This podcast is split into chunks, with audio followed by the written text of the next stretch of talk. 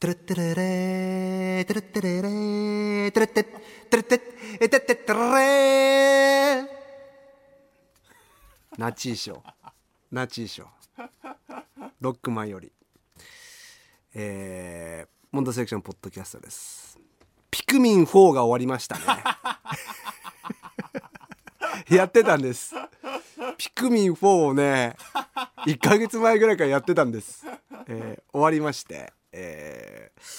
まあ、全部引っこ抜きましてね。まあ終わっての感想なんだけどもあの何が面白いかわからないっていう。まあすごいのは ピクミンすごいなと。俺初めてやったの。まあね1もすごいヒットしたし2もヒットした。で久しぶりの新作ということでピクミン4やピクミン4やっぱねこれだけ名作って言われてるからやらなきゃなと思って。やったらまあまずキャラクターが可愛い。もうピクミンも超可愛い。みんな可愛い。ですごいのがさなんかあのちっちゃいいなんていうの妖精みたいなやつらがこのロケット乗ってきて地球に降り立って。でそいつらには多分見えるんだろうなピクミンっていうのがいて。だからあのすごいちっちゃい妖精目線の、えー地球の例えば公園とか、えー浜辺とかなんだよね。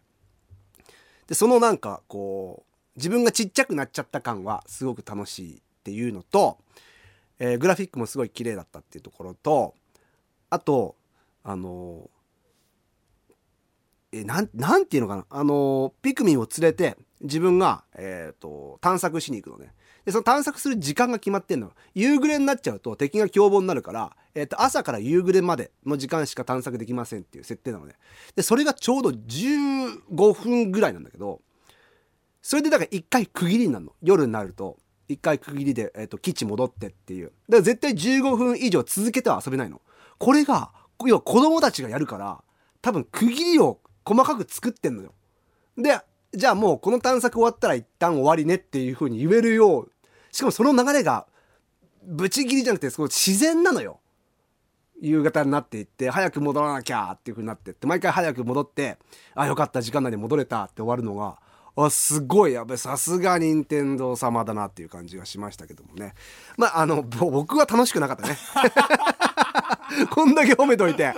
僕は別に楽しくなかった。あの一応クリアはした、はい。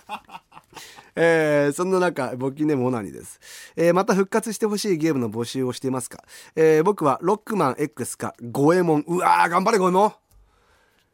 まあロックマンも当然。ロックマンはなんだろうなあのーキャラクターデザインもすごい好きだしあの改造人間感。いいよね。あとさワンナップ1アップ1期上がるなんかね1期2期みたいなのをロックマンで覚えた気がするんだよなワンナップみたいな、うん、頑張れゴエモンはいいね。頑張れゴエモンはなんだろうな。何がいいんだろうな。世界観というか、うん、いや、両方なんか、いや、当時やっぱ見てすごかったからね、うわ、楽しそうだなっていう、ゲームって楽しいんだろうなっていう感じがね、ありましたね。えーあと、モンド君の懐かしいゲームの話を聞いていたら、昔、大義林という分厚い辞書みたいな裏技が載っていた本がありました。あったね。裏技辞典みたいなね。あったね。ペラペラめくってやったよね。うん。えーあれはモンド君も買ったりしてましたが俺買ってはなかったかな。うん。あのさうわなんだっけか DS でえー、っと魔法陣とか書くやつなんだっけかなあったんだよゲームがね。んでこの番組の先々代のプロデューサーの竹雄さんがうわ待ってゲームの名前が思い出せない。まあとにかく DS ってタッチペンで書くじゃんね。で魔法陣を書くとその魔法が、えー使えると。でゲーム進めていくとその魔法陣をどんどんこうあの教えてくれるんだけどそれをさいわゆるこうメモっとかなきゃいけなかったりするので覚えておかなきゃいけないんだけどその裏技をネットであの落として魔法陣が書かれた A4 の紙が100枚ぐらい積まれてて 俺なんか死んだおふくろでも復活させんのかなと思って。あとカラスの血だけみたいな。後ガラスの血さえあれば復活すんじゃねえかっていうぐらい。あそういうなんかそう当時そのやっぱ見て書かなきゃいけないっていうのあったんだよ DS は。それが楽しいとこあったんだけどさ。あったね裏技本ねそれ懐かしいなレントン教授じゃないなレントン教授じゃなくてなんかその前にあったんだよえー、楽しかったですね。えー、モンド君デジタル派っぽいからネットに載っていたワザップの方かな。あ、ワザップは多少あれで見たかな。モン、モンハンとかで多少も見たけども。うん。本当に困った時に見るけど、本当に困った時に見てさ、あの、あっけない時。あるよね。ゼルダとかでもマジなんだよね。うわ、もう無理じゃんって。これプログラム間違えてるよ、絶対と思って。あるよね。制作者のせいにするよね。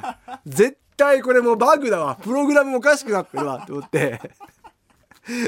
もうネット見るとめちゃくちゃ簡単なことみたいな。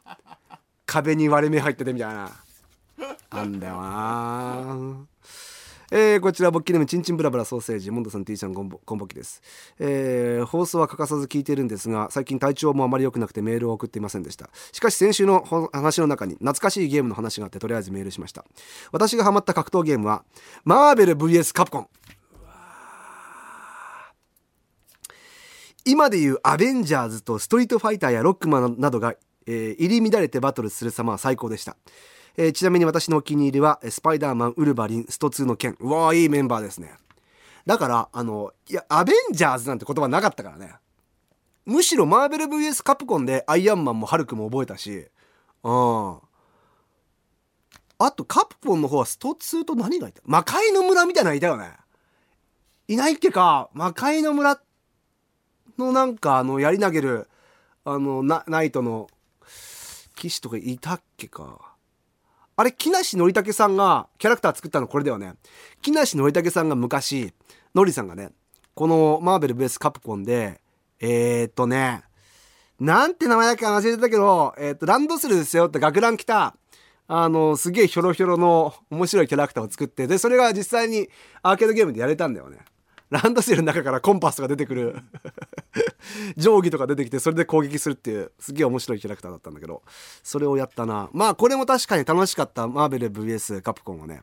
もう一つ多分カプコンのオリジナルゲームでえっ、ー、とヴァンパイアとかなんかねえっ、ー、と狼男とかいわゆるこう西洋のえー、伝説をもじったキャラクターたちがやる格闘ゲームがあったんだけど何も思い出せない。何も思い出せませんね。えー、鉄拳もなんか新しいの出るらしいな。鉄拳が新しいの出るって聞いたけど。鉄拳もまあしばらくやってないね。うん。最初カンガルーとか最初からいた？わかんないな。カンガルーとか出てきてな。これ何を狙ってんのかな？カンガルーが格闘ゲームで戦うとか。クマみたいなの見たよね。そうそれでなんかこれシュールシュールを求めてんのかなと思って。俺はそんなに鉄拳やってないんだけどね。うん。えー、ゲームの話しかしておりませんけども、えー、なんか懐かしのゲーム、えー、あったらまた送ってきてください。お願いします。てれってれってれってれあじゃあこれルパン三世だったっけ？